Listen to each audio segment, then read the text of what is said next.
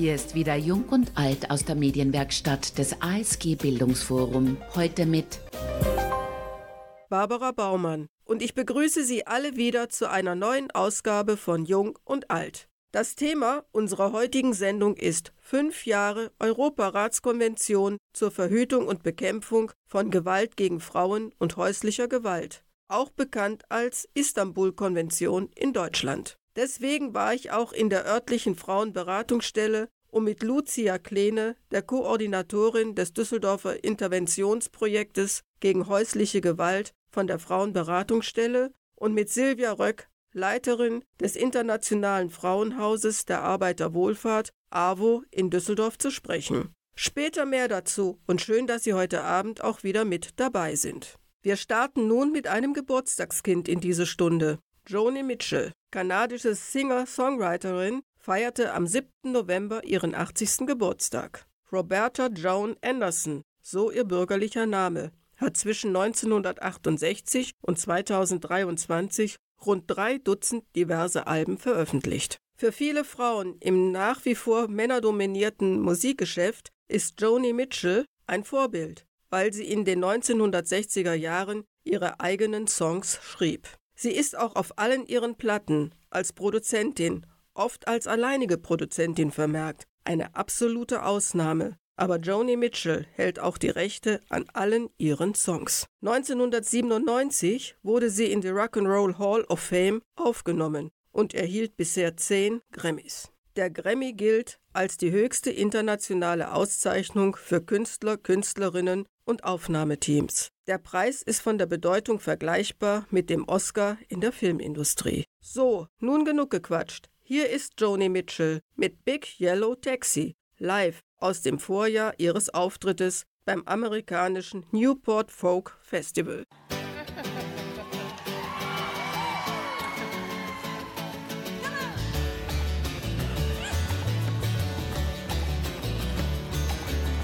Hey, paradise, could have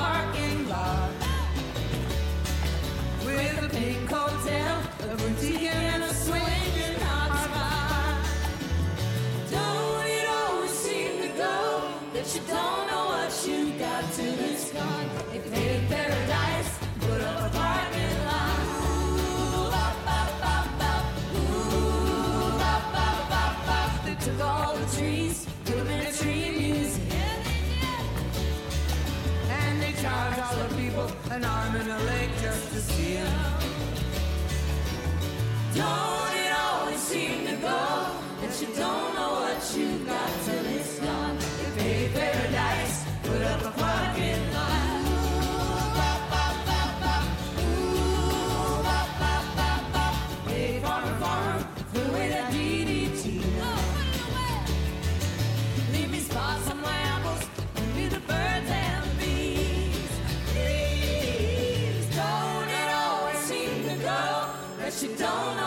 you got till it's gone. If pay paradise, put up a parking lot.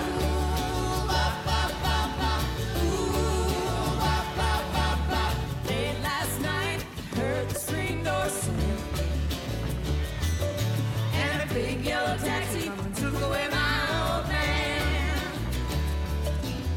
Don't it always seem to go that you don't know what you've got till it's gone? If paradise.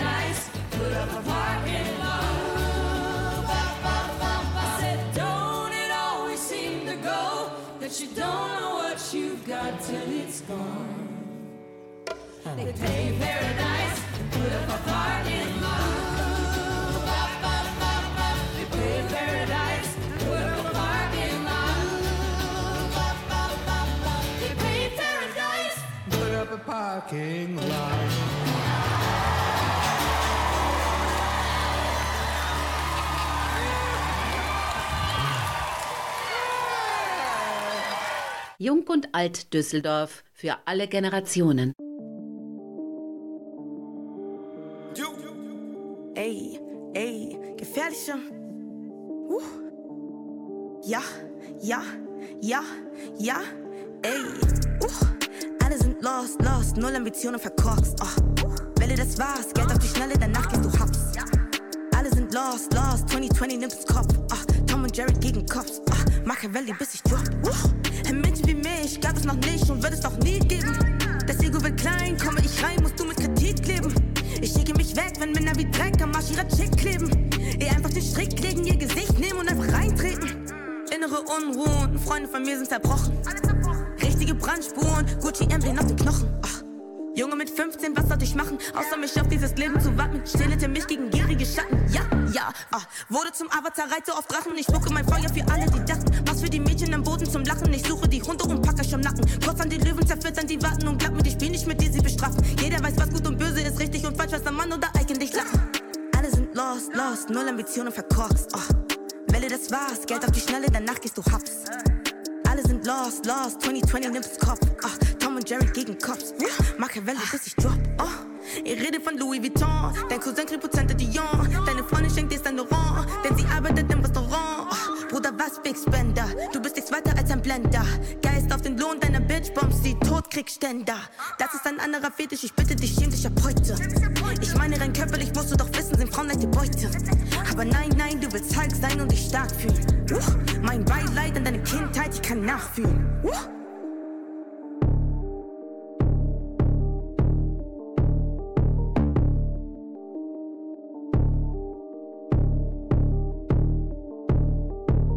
Die deutsche Rapperin Unique mit Lost und diese Single hat sie 2021 veröffentlicht.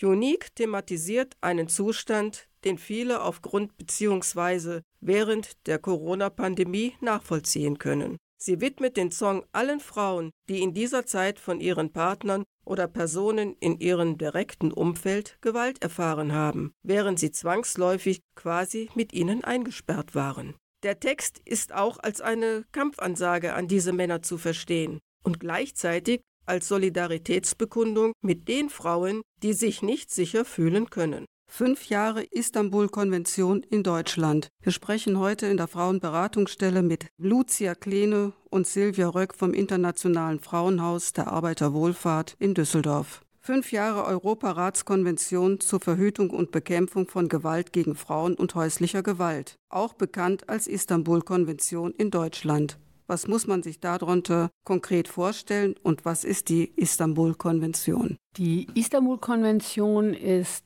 die umfassendste äh, Verabredung, das umfassendste Übereinkommen, internationale Übereinkommen, was zum Thema Gewalt gegen Frauen und häusliche Gewalt die beteiligten Staaten verpflichtet, Maßnahmen zu ergreifen, um dagegen vorzugehen. Im Mai 2011 wurde dieser völkerrechtliche Vertrag von damals 13 Mitgliedstaaten unterzeichnet. Was war der Grund oder waren die Gründe oder der Anlass für die Istanbul-Konvention? 2011 war auch Deutschland dabei, als die Istanbul-Konvention unterzeichnet wurde und damit das Abkommen, was Jahre zuvor gemeinsam erarbeitet wurde, halt äh, auch mit auf den Weg zu bringen. Die Idee zu diesem Übereinkommen war, dass äh, Gewalt gegen Frauen und häusliche Gewalt europaweit ein sehr großes Deliktsfeld sind und alle Staaten gleichermaßen beschäftigt. Und es geht darum, tatsächlich zum einen die Begrifflichkeiten miteinander gemeinsam zu definieren und gemeinsam die Zielsetzung, nämlich die Bekämpfung von Gewalt gegen Frauen und häusliche Gewalt voranzutreiben. Mit der Ratifizierung ist die Istanbul-Konvention in Deutschland seit dem 1. Februar 2018 im Rang des Bundesrechts anzuwenden. Es gibt ja hier den Artikel 23. Was beinhaltet dieser? Im Artikel 23 geht es darum, dass die Vertragsparteien sich verpflichten, geeignete und entsprechend leicht zugängliche Schutzunterkünfte zur Verfügung zu stellen. Wie sieht es damit in der Praxis bei Ihnen aus? Die Diskussion darum, dass unter anderem, und das ist am besten zählbar, die Schutzunterkünfte für gewaltbetroffene Frauen hinten und vorne nicht reichen. Die Diskussion ist, glaube ich, sehr öffentlich und allseits bekannt. Istanbul verpflichtet äh, Deutschland dazu, und zwar auf allen Ebenen der Verwaltung und der Politik dafür Sorge zu tragen, dass jede gewaltbetroffene Frau und mit ihren Kindern tatsächlich auch eine Schutzunterkunft bekommt und auch entsprechende Beratung in spezialisierten Beratungseinrichtungen. Es wird aktuell auf Bundesebene an einem Gesetz gearbeitet, was eine bundesweite Sicherstellung dieser Einrichtung äh, voranbringen soll. Die Diskussionen halten aber an, weil es Länder seits sehr, sehr unterschiedlich organisiert ist. Äh, zum Beispiel in Nordrhein-Westfalen ist es so, dass die Frauen für ihren Aufenthalt im Frauenhaus immer auch noch bezahlen müssen. Das heißt, entweder sie selber oder die Sozialhilfeträger müssen die Kosten leisten für die Unterkunft. Es gibt andere Bundesländer, in denen ist der Zugang zu den Schutzeinrichtungen kostenfrei. Das heißt, die Frauen finden Schutz und Unterkunft unabhängig davon, ob sie gerade das Geld dafür haben oder nicht. Lucia Kleene hat sich den nächsten Song gewünscht. Flowers von der US-amerikanischen Singer-Songwriterin und Schauspielerin Miley Cyrus. Nun für Sie, liebe Frau Kleene, Flowers von Miley Cyrus. We were good, we were gold. Kind of dream that can't be sold. We were right till we weren't. Built a home and watched it burn. Mm, I didn't wanna leave you, I didn't wanna lie. Started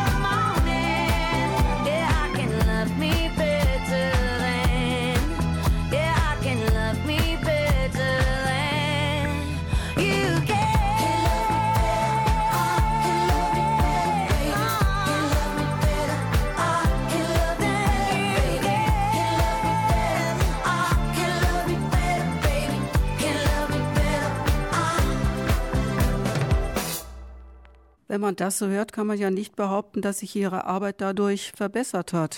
Sehen Sie irgendwie Möglichkeiten, dieses zu ändern? Ich denke schon, dass sich unsere Arbeit verbessert hat. Und zwar deshalb, weil es jetzt einen gesetzlichen Anspruch gibt. Das heißt, alle müssen sich damit beschäftigen. Es gab bei niemandem die Idee, dass mit Unterzeichnung oder Ratifizierung der Istanbul-Konvention auch gleichzeitig das Problem insgesamt gelöst ist. Aber dass wir uns damit beschäftigen, dass sich auch Verwaltungen mit dieser Aufgabe auseinandersetzen, dass es Bund-Länder-Kommissionen gibt, die sich für Lösungsmöglichkeiten einsetzen, dass sogar auf kommunalen Ebenen zunehmend auch Koordinierungsstellen für die Istanbul-Konvention eingesetzt werden. Das sind alles Sachen, die uns auf den richtigen Weg bringen. Wir sind noch lange nicht am Ende, aber für uns hat sich verändert, dass diese Diskussion und auch die Lösung des Problems, dass die nicht mehr alleine bei den Trägern und uns bleibt, sondern dass tatsächlich Politik und Verwaltung sich dafür auch verantwortlich fühlt. Frauenhausfinanzierung ist äh, Ländersache und in Nordrhein-Westfalen zum Beispiel wurden auch Gelder zur Verfügung gestellt, um weitere Plätze zu schaffen. Also das heißt, das Land hat schon auch Gelder in die Hand genommen, um die Unterkunftsplätze zu erhöhen, damit klar ist, dass die große Nachfrage auch besser bedient werden kann. Wir geben zu, dass tatsächlich die äh, Ratifizierung, dass wir gehofft hatten, dass es da mit noch mehr Wurf in die ganze Runde geht, Allerdings sind wir wie viele andere Themen über Corona, über den Krieg in der Ukraine oder inzwischen jetzt auch im Nahosten, wir sind immer wieder auch dann nach hinten geworfen. Und da am Ball zu bleiben, ist eine große Herausforderung. Insgesamt äh, können wir schon feststellen, dass das sehr positiv ist, dass die Gesellschaft auch anders auf dieses Thema Gewalt gegen Frauen und häusliche Gewalt guckt. Weil durch diese Ratifizierung und durch dieses Öffentlichmachen äh, ist dieses Thema Unterstützung für gewaltbetroffene Frauen und Kinder einfach viel präsenter und auch mehr Möglichkeiten der Unterstützung äh, spürbar. Auch wenn das oftmals aus unseren Verhältnissen zu lange dauert, aber wir sehen schon, dass immer wieder kleine Schritte getan werden, um die Unterstützung zu erhöhen. Ein Teil ist ja auch neben den Maßnahmen, die tatsächlich für den Schutz und die Unterstützung der Gewaltbetroffenen da ist, ist ja auch, dass zum Beispiel Daten erhoben werden, dass endlich auch mal bundeseinheitlich gezählt wird, wie viele Fälle häusliche Gewalt gibt es. Dafür musste sich ja erstmal alle Polizeibehörden der unterschiedlichen Bundesländer auf eine Definition einigen, was nachdem man 20 Jahre schon mit einer bestimmten Definition gearbeitet hat, natürlich erstmal nur ein Prozess ist. Dann muss diese Definition auch abgestimmt werden mit der in dem Justizbereich, weil um die Zahlen dann miteinander vergleichen zu können, um nachher wirklich ein klares Bild zu haben, wie viel haben wir denn überhaupt? Über wie viel Bedarf reden wir? Wie viele Fälle gibt es? Auch Fälle von Femiziden, die sind bislang überhaupt nicht gezählt worden. All diese Sachen sind über die Istanbul-Konvention tatsächlich auf den Weg gebracht worden. Und da gibt es Ansätze zu, dass das tatsächlich inzwischen auch besser und auch ergiebiger erfasst wird. Die deutsche Rapperin Suki hat Ende 2019 ihre Rap-Karriere als Suki beendet. Diesen Schritt begründete sie mit der kapitalistisch organisierten Musikindustrie, die sie als feministische Musikerin zu sehr vereinnahmt. Weiterhin macht sie aber als Zucchini Musik für Kinder. Vor dem ersten Lockdown im Frühjahr 2020 ging Suki noch auf Abschiedstour und veröffentlichte Ende März 2021 ihr Live-Album Wenn's am schönsten ist. Im schmerzhaft autobiografischen Song Die Freundin von setzt sich Suki kritisch mit ihrer eigenen Vergangenheit auseinander. Das Aufwachsen als unsichere, junge Frau, die vor allem dazugehören wollte, aber nicht wusste wie und dabei nicht nur verbaler, sondern auch körperlicher Gewalt ausgesetzt gewesen zu sein. Und jetzt Suki mit Die Freundin von Live. Die Köpfe, die ich rauchte, waren größer als mein Selbstbewusstsein. Ich versteckte mich in mir, lebte nur eine Bruchteil. Um mich rum ein Mosaik, Kanten und Brüche, Arroganz und Gerüchte. Es ging immer nur darum, nicht unterzugehen, als könnte zwischen Bängen und Hängen noch ein Wunder geschehen. Aber niemand entpuppte sich als einfühlsam, weil das peinlich war, angreifbar. Mein Redeanteil lag bei um die 7%. Mein Top war zu kurz und meine Jeans war zu eng. Denn wenn du inhaltlich keine Relevanz hast, geht es darum, wie du aussiehst, was du anhast. Ich hatte Nierenentzündungen und Selbstzweifel. Wenn ich zurückblicke, finde ich das selbst scheiße. Und um dazu zu gehören, griff ich erneut zur Bon. Ich war im allerbesten Falle nur die Freundin von. Aber heute sind sie mir völlig egal. Ich kenne nicht einmal mehr ihre bescheuerten Namen. Ihre Stimmen verstummt, ihre Gesichter verblasst. Manchmal ist mir danach über diese Geschichten zu lachen. Weißt du, heute sind sie mir völlig egal. Ich kenne nicht einmal mehr ihre bescheuerten Namen. Wann war das 98 oder 2006? Irgendwann tut die Erinnerung weg.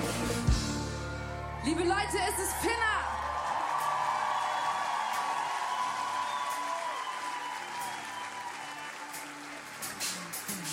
Wusste schon früh, wo ich nicht hingehör. Immer wieder die Zweifel von außen in mir. Versuchte verzweifelt einen Platz zu finden, um in ihrer Dominanz nicht komplett zu verschwinden. Wie zu oft nichts gesagt, obwohl es auf den Lippen lag. Und dann das zu kontern. Gehofft, dass mich wer mag, wollte dazugehören. Manchmal sein wie sie, nicht nur die Dorfschlampe, die dann doch niemand kriegt.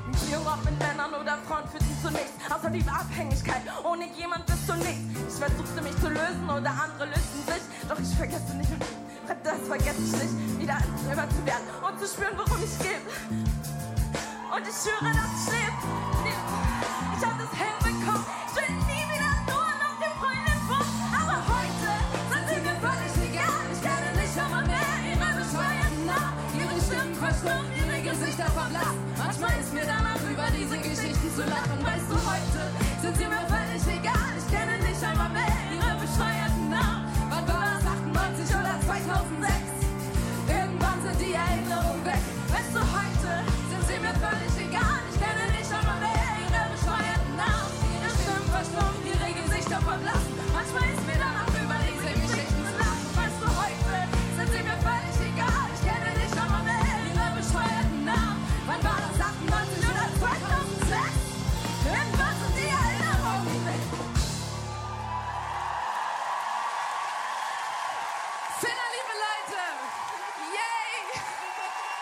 Also ich höre daraus, dass Sie durch die Istanbul-Konvention auch einige Sachen positiv erscheinen lassen. Welche Schulnote würden Sie der Istanbul-Konvention geben? Die Istanbul-Konvention erhält von mir die Note 1. Das heißt, die Konvention selber und damit das, ich finde, sehr detaillierte und sehr auf den Punkt gebrachte Übereinkommen, in dem ganz viele wichtige Aspekte zur Bekämpfung von Gewalt gegen Frauen und häusliche Gewalt bedacht ist. Die Konvention bekommt eine glatte Eins. Für die Umsetzung in Deutschland und dann auch in den einzelnen Bundesländern beziehungsweise Kommunen, weiß ich gar nicht, ob ich da noch eine 4 geben kann. Ausreichend tut das aus Sicht der Einrichtungen, die mit den Betroffenen arbeiten, natürlich nicht, weil das ist einfach Verwaltung, Politik ist ein sehr zäher Prozess. Und da hätte ich am liebsten eine Ad-Hoc-Lösung, wobei ich wichtig finde, dass wir eine finden, die tatsächlich auch nicht nur mit der heißen Nadel gestrickt ist, sondern die muss auch vom Bestand sein. Deshalb muss ich meine Ungeduld auch zügeln.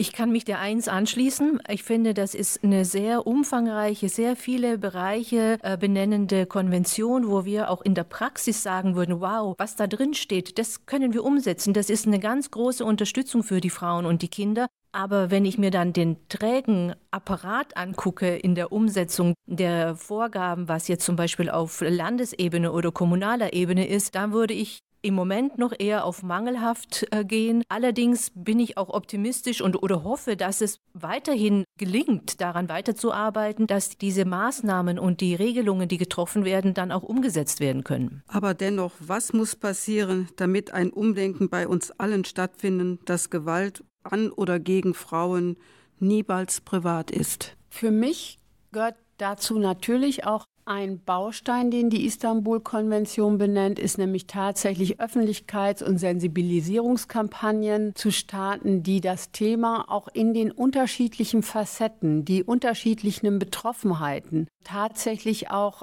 in die Gesellschaft tragen, dass Frauen mit Behinderung, die Gewalt erleben, nochmal ein anderes Erleben, möglicherweise auch andere Problemlagen dadurch haben, ist, denke ich mir, selbstredend, ist aber immer noch zu wenig bedacht, auch wenn man daran denkt, was für Schutzeinrichtungen es gibt, die ja erst langsam beginnen, überhaupt barrierefrei Angebote auch leisten zu können. Wir waren eine der ersten Frauenberatungsstellen, die tatsächlich barrierefrei aufgestellt war. Und das ist was, was bis heute immer noch ein großes Manko ist, auch für unterschiedliche Gruppierungen halt da ein Themenfeld zu haben. Ein Punkt, der mir ganz besonders wichtig ist, ist auch, dass in den Berufsgruppen, die immer wieder mit diesem Thema konfrontiert sind. Und da habe ich ganz besonders die Justiz und die Gerichte vor Augen, dass in den Berufsgruppen es ein Pflichtfach gibt, sich zum Thema Gewalt gegen Frauen und häusliche Gewalt fortzubilden. Weil wie will ich eine familienrechtliche, eine gewaltschutzrechtliche Entscheidung treffen, wenn ich um die Dynamiken nicht weiß in so einer Beziehung? Das geht nicht. Da kann ich nur und teilweise einfach lebensgefährdende Entscheidungen treffen. Aretha Franklin starb im August vor fünf Jahren nach langer Krebserkrankung. 1987 ist sie als erste Frau überhaupt in die Rock'n'Roll Hall of Fame aufgenommen worden. 1967 hat Aretha Franklin die Single Respect im Original von Otis Redding veröffentlicht. In dem Lied geht es um eine Frau, die Respekt von ihrem Mann einfordert. In Gedenken an Aretha Franklin und passend zu unserer heutigen Sendung Respect Live. For all of us here at Fillmore West, this is a long-awaited privilege and a great pleasure to bring on the number one lady, Miss Aretha. Thank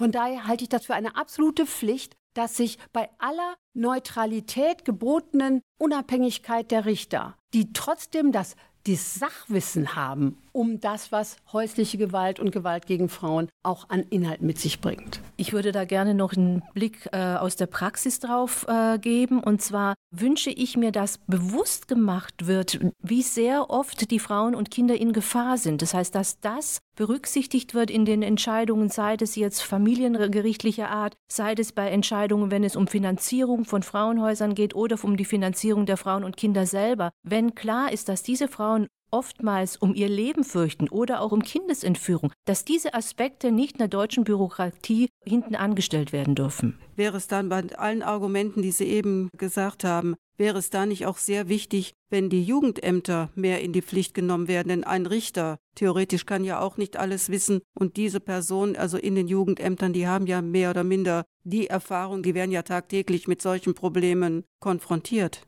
Das ist tatsächlich ein Bereich, der in der Istanbul-Konvention auch sehr konkret benannt wird. Jugendämter sind staatliche Einrichtungen, das heißt, die sind verpflichtet, alles im Reich häusliche Gewalt. Da fehlt aber natürlich auch alles drunter, was Kinder gefährdet. Und da das zu berücksichtigen, ist Aufgabe der Jugendämter. Und da sind wir bei einem großen Dilemma, was tatsächlich im Rahmen von des ersten Controlling-Berichts von Grevio, dem Überwachungsgremium der Istanbul-Konvention, auch für Deutschland angemarkert wurde. Es geht nämlich darum, dass ganz klar alle Maßnahmen zum Thema Gewaltschutz jetzt im Augenblick wenig in alle Entscheidungen rund um Kindeswohl, Umgangsrecht etc. einfließen. Und da eine Harmonisierung herzustellen, ist ein wichtiger Part, der von Istanbul auch gefordert wird. Wenn ich das jetzt wieder übertrage auf unsere Situation in Düsseldorf in der Praxis, kann ich nur sagen, wir sind bemüht,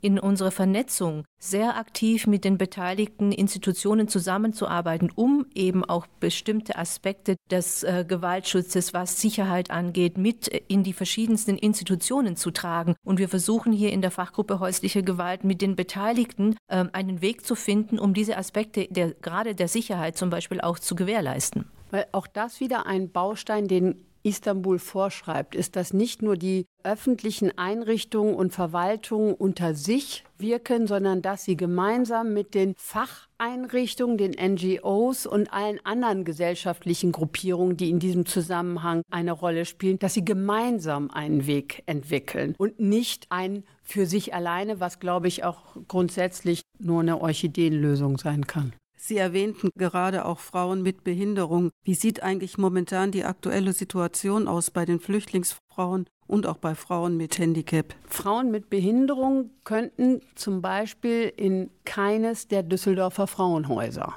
wenn sie eine Mobilitätseinschränkung haben. Das heißt also mit Rollstuhl. Das ist oftmals der Maßstab, der da im Blick ist. Andere Formen von Beeinträchtigung ist da nochmal anders lebbar. Wir müssten dann tatsächlich gucken, es gibt inzwischen ja auf dieser Informations-Homepage äh, kann man sehen, was halt äh, barrierefreie Plätze sind, aber man kann auch sehen, dass die so gut wie nie frei sind. Von daher, das ist ein großes Handicap. Es gibt hier in der Beratungsstelle immer wieder eine enge Zusammenarbeit auch mit Einrichtungen der Behindertenhilfe und gerade auch mit den Gleichstellungsbeauftragten in den Einrichtungen, um das Thema überhaupt auch weiter voranzubringen, weil da muss man noch mal sehen, auch äh, Menschen mit geistiger Behinderung sind oftmals ja gar nicht so leicht in der Lage, tatsächlich Formulierungen für das zu finden, was ihnen da passiert, oder auch haben auch nicht die Stringenz, dann das, was bei Stalking ja gefordert wird, konsequent Nein sagen, immer wieder Stopp sagen, das ist ihnen einfach nicht gegeben. Da müssen andere Formen auch der Unterstützung geleistet werden, da sind wir garantiert noch am Anfang, äh, das halt äh, voranzubringen. Im Bereich der Hilfe für geflohene Menschen ist es so, dass wir punktuell mit zu einzelnen Bereichen da hinzugezogen werden. Es gibt in allen Sammelunterbringungen gibt es Gewaltschutzkonzepte, wo wir als Frauenberatungsstelle teilweise auch eine Rolle spielen, wenn es um häusliche Gewalt geht. Die Polizei geht da genauso vor, wie wenn es eine eigene Wohnung ist. Auch da gibt es sowas wie eine Wohnungsverweisung. Aber es ist natürlich ein sehr viel engerer Handlungsspielraum, die Möglichkeit, die Familie dann voneinander zu trennen, hängt oft davon ab, gibt es überhaupt einen anderen Platz. Und der Spielraum ist natürlich ausgesprochen eng. Ne? Wir hören gerade wieder, dass da wirklich alle aus allen Nähten platzen. Und das macht es natürlich sehr, sehr schwer, weil Familien, die hierher flüchten und hier dann auch mit neuen Lebensformen, vielleicht auch mit dieser Enge in den Sammelunterkünften und auch der Unsicherheit der Zukunft konfrontiert sind, dass da Eskalationsmomente, die es vorher vielleicht schon gab, durch die Decke gehen, das kann sich jeder vorstellen. Zu dem Thema geflüchtete Frauen. Unsere Erfahrung zeigt, dass es für, gerade für geflüchtete Frauen oft sehr schwer ist, sich aus diesem Umfeld, aus dieser Partnerschaft zu lösen, weil damit oft noch ganz andere Aspekte äh, für sie eine Rolle spielen. Also oft ist die Angst vor dem gescheiterten Asylantrag, wenn die Familie nicht mehr als Familie zusammen ist, ist oftmals sehr hoch und es hängt ganz viel davon ab, was hat diese Frau dann für eine Beratung. Gibt es in der Unterkunft, äh, wie Frau Kleene das gesagt hat, gibt es AnsprechpartnerInnen, die äh, Informationen über die Folgen einer Trennung aufklären? Und das ist ganz wichtig, das vor Ort zu machen. Frauen einfach aus dieser rauszunehmen, aus diesem Umfeld, äh, ohne dass sie informiert sind, ist nicht von Erfolg gekrönt. Das heißt, diese Frauen wissen dann oft gar nicht, wie kann es für sie weitergehen. Und was den Aspekt der Mobilitätseinschränkungen in den Frauenhäusern angeht, muss man mit bedenken, dass die Frauenhäuser, die jetzt 20, 30 Jahre alt sind, oftmals in Häusern untergebracht worden sind, wo das Thema Mobilitätseinschränkung noch gar keine Rolle gespielt hat. Das heißt, gerade jetzt, als in den letzten Jahren, ist zum Glück äh, ein Umdenken erfolgt, wo man sagt, kann es finanziert werden, dass die Häuser umgebaut werden, dass sie rollstuhlgerecht gebaut werden oder aber wenn heute äh, neue Frauenhäuser finanziert werden, müssen die natürlich rollstuhlgerecht eingerichtet werden. Gerade im Zusammenhang mit geflüchteten Frauen oder Frauen mit Migrationshintergrund spielt natürlich der Artikel 59 eine große Rolle, wo es darum geht, dass Istanbul vorsieht, dass eine Möglichkeit zu einem unabhängigen Aufenthaltsrecht geschaffen wird, wenn es Gewalt gegen die Frauen gibt. Das heißt, Geflüchtete, die hierher kommen, die Gewalt erleben, die sollen einen unabhängigen Aufenthaltsstatus hier bekommen, wenn das eine wesentliche Rolle spielt. Und für uns immer ein wichtiges Thema, dass alle, die über die Familiennachzug hierher kommen, die also einen ehegattenabhängigen Aufenthaltsstatus haben, dass die in Fällen von Gewalt jetzt über eine Härtefallregelung auch dann einen eigenständigen Aufenthaltsstatus bekommen können. Diese Härtefallregelung sieht aber eine hohe Nachweislichkeit für die erlebte Gewalt nach, was im Rahmen von häuslicher Gewalt ja oftmals nicht gegeben ist. Wir haben zwar riesig hohe Zahlen bei der Polizei, zum Thema häusliche Gewalt. Im gesamten Nordrhein-Westfalen sind es über 30.000 Fälle, die äh, im Rahmen von häuslicher Gewalt, Partnerschaftsgewalt gelaufen sind. Da ist das was, wo ich denke, trotzdem haben wir immer noch mit einer großen Menge an Dunkelfeldfällen zu tun. In der Beratungsstelle sind maximal ein Drittel aller Fälle mit Polizeikontakt. Ähnliches wird äh, bei euch im Frauenhaus sein. Und der Nachweis dann, dass ich geschlagen werde und nicht erst im Augenblick der Trennung einfach nur auf die Idee komme zu behaupten, dass ich äh, geschlagen worden bin. Das ist was, gerade auch dann Frauenhausbewohnerinnen oder Frauen mit Migrationshintergrund, die über diese Härtefallregelung hier einen eigenständigen Aufenthaltsstatus bekommen können, was total schwierig ist. Die müssen Atteste dabei bringen, wo wir wissen, dass alle sich tunlichst davon abhalten, zu Ärzten zu gehen, weil sie Angst haben, dass das sonst bekannt wird und dass das ihren Aufenthaltsstatus insgesamt auch verunsichert. Ne? Das ist was, wo ich glaube, da muss Deutschland noch mal ordentlich nachkarten. Es gab zu Anfang einen Vorbehalt von Deutschland gegen diesen Artikel 59, gerade wegen dieses äh, unabhängigen Aufenthaltsrechts.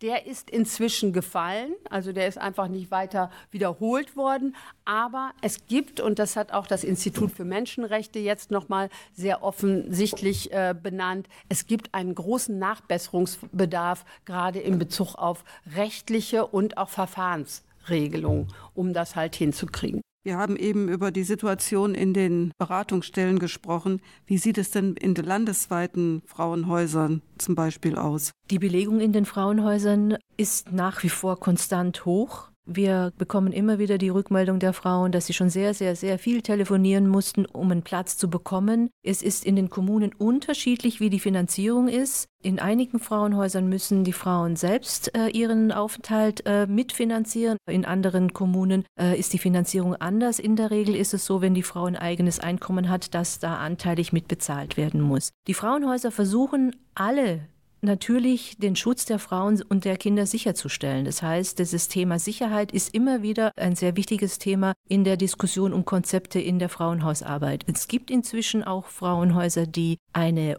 offene, eine bekannte Adresse haben. Da ist zwar der Zugang nicht automatisch möglich, aber es ist zumindest so, dass die Straßenadresse bekannt ist. Wir hier in Düsseldorf haben das Düsseldorfer Gefährdungseinschätzungsverfahren entwickelt, indem wir mit den Frauen erarbeiten und in der, einer Befragung, wie die Gefährdung aussieht, um so eben gucken zu können, wie groß ist die Gefahr, kann die Frau zum Beispiel gar nicht in Düsseldorf bleiben und muss die Frau zum Beispiel in eine andere Stadt, wo sie eher in Sicherheit ist. Was sind vielleicht die künftigen Herausforderungen Ihrer Arbeit in der Frauenberatungsstelle bzw. im internationalen AWO Frauenhaus im Zusammenhang mit der Istanbul-Konvention? Die Herausforderung wird sein, tatsächlich das, was wir schon erreicht haben, nicht zu verlieren und gleichzeitig mit dem, was noch dazukommen muss, auch am Ball zu bleiben. Wie zum Beispiel eben zu diesem ehegattenunabhängigen äh, Aufenthaltsrecht. Wir sind ich glaube, die ersten Aktionen, die die beiden Frauenhäuser und die Frauenberatungsstelle hier in Düsseldorf zusammen gemacht haben, waren schon vor der kommunalen Ausländerbehörde gegen den damals hieß er noch Paragraph 19. Wir haben gesagt, weg mit dem Paragraph 19, wonach halt nur im Härtefall das dann auch möglich war. Das haben wir bis heute nicht erreicht. Wir werden jetzt demnächst wieder vor der kommunalen Ausländerbehörde stehen, um einzufordern, dass, wenn es schon diese Härtefallregelung geben muss, dann muss sie zumindest so sein, dass sie auch für die gewaltbetroffenen Frauen, die nicht eine polizeiliche Dokumentation haben, die nicht in die Strafverfolgungsschiene gegangen sind, dass die trotzdem auch eine Nachweislichkeit hinbekommen. Und das ist was, wo ich schon merke, ja, ich habe den Eindruck, wir haben da schon eine Menge erreicht. Wir müssen aber immer noch am Ball bleiben, dass es weitergeht. Ja, dem kann ich zustimmen. Also ich denke, dass es hier in unserer Kommune schon sehr viel Unterstützung für unser Thema gibt, für die äh, Arbeit mit von Gewalt betroffenen Frauen und Kindern. Aber manchmal ist es schon frustrierend, wenn wir erleben, dass wir was erreicht haben und dann gibt es Rückschritte. Es gibt Rückschritte bedingt durch Finanzierungslücken, äh, bedingt durch Personalwechsel in bestimmten äh, Einrichtungen oder Ämtern und wo wir merken, dass wir immer wieder darauf hinweisen müssen, wie wichtig es ist und dass wir gemeinsam daran arbeiten, diese Unterstützung zu leisten. Mittlerweile hört man ja immer wieder, dass Gelder gestrichen werden. Haben Sie auch große Sorge, dass Sie davon auch betroffen sein könnten? Solange wir eine freiwillige Aufgabe sind, sind wir jederzeit davon betroffen, dass es halt eben auch Angebote, die wir jetzt wie selbstverständlich führen, wir nicht weiterführen können. Die Interventionsstelle gegen häusliche Gewalt, wo die Meldungen der Polizei nach einem Einsatz zu häuslicher Gewalt landen.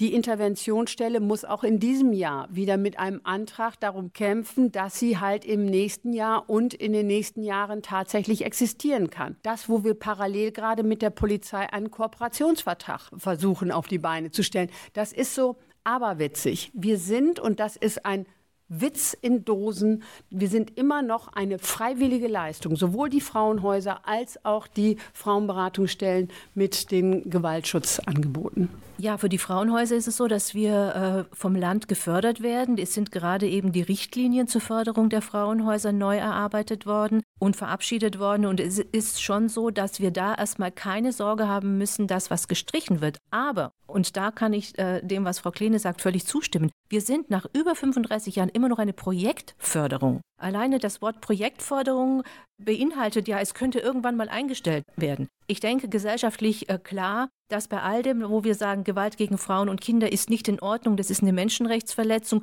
und das muss aufhören. Wir wissen, es wird nicht aufhören. Es wird nicht aufhören, solange Männer denken, sie haben das Recht, mit Frauen zu machen, was sie wollen. Aber wenn wir dann, die in der Arbeit sind, immer noch als Projekt gefördert werden, ist das nicht gerade logisch. Die Ergänzungsfinanzierung durch die Stadt Düsseldorf, die dazu kommt, die steht auch nicht auf der Kippe. Aber es ist trotzdem immer wieder so, dass wir immer wieder nachweisen müssen, wir müssen ganz viele Frauen aufnehmen. Das heißt, es gibt immer mal Phasen, wo ein Frauenhausplatz frei ist, weil die Frau nicht gerade rauskommt aus ihrer Umgebung, wo wir sagen, ja, aber wir bleiben mit dieser Frau in Kontakt, sie kann erst in drei Tagen kommen, dann ist dieser Platz nicht belegt. Und das müssen wir begründen. Das macht die Arbeit einfach auch noch schwierig im Zusammenhang eh, dass die Arbeit mit von Gewalt betroffenen Frauen und Kindern sowieso sehr belastend ist, auch für die Mitarbeiterin. Neben der Landesförderung, die wir auch für die Frauenberatungsstelle bekommen, sind wir hier in Düsseldorf tatsächlich auch in der glücklichen Situation, dass sowohl die Stadt hinter dem Engagement für diesen Bereich ganz stark steht, und zwar fraktionsübergreifend und die Verwaltung insgesamt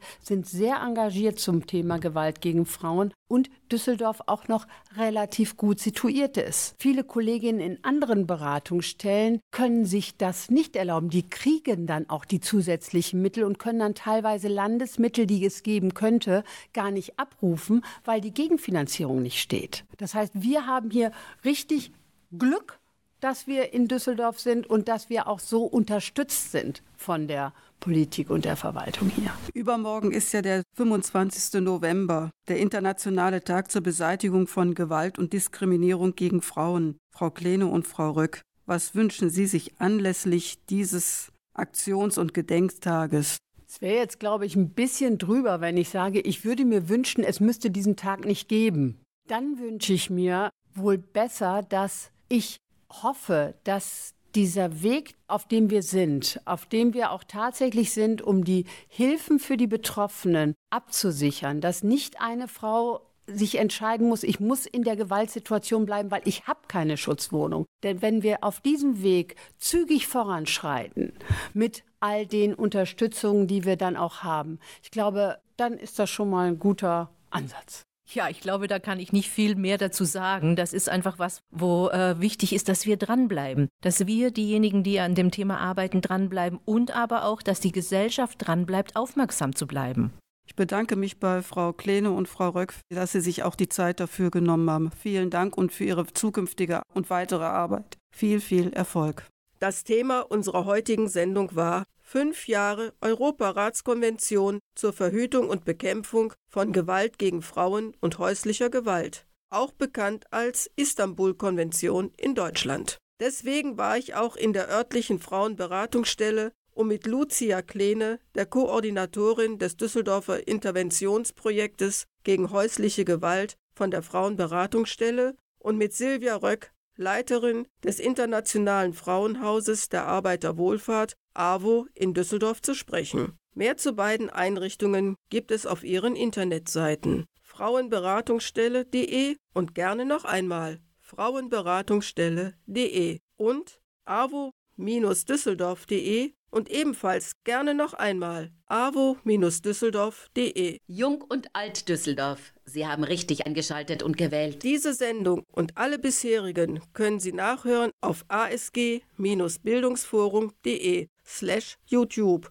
und gerne noch einmal asg-bildungsforum.de slash YouTube. Jung und Alt Düsseldorf für unsere Stadt. Tina Turner wäre an diesem Sonntag, dem 26. November, 84 Jahre alt geworden. Aber die gebürtige US-Amerikanerin, die seit 2013 nur noch Schweizerin war, ist am 24. Mai 2023 in Küsnacht im Kanton Zürich gestorben. Sie ist auch mehrfach Opfer von häuslicher Gewalt geworden, verursacht durch ihren ersten mittlerweile auch verstorbenen Ehemann Ike Turner. Tina Turner hat sich aber nicht unterkriegen lassen und startete mit ihrem 1984er Album Private Dancer ein fulminantes Comeback und eine erfolgreiche Welt-Solokarriere.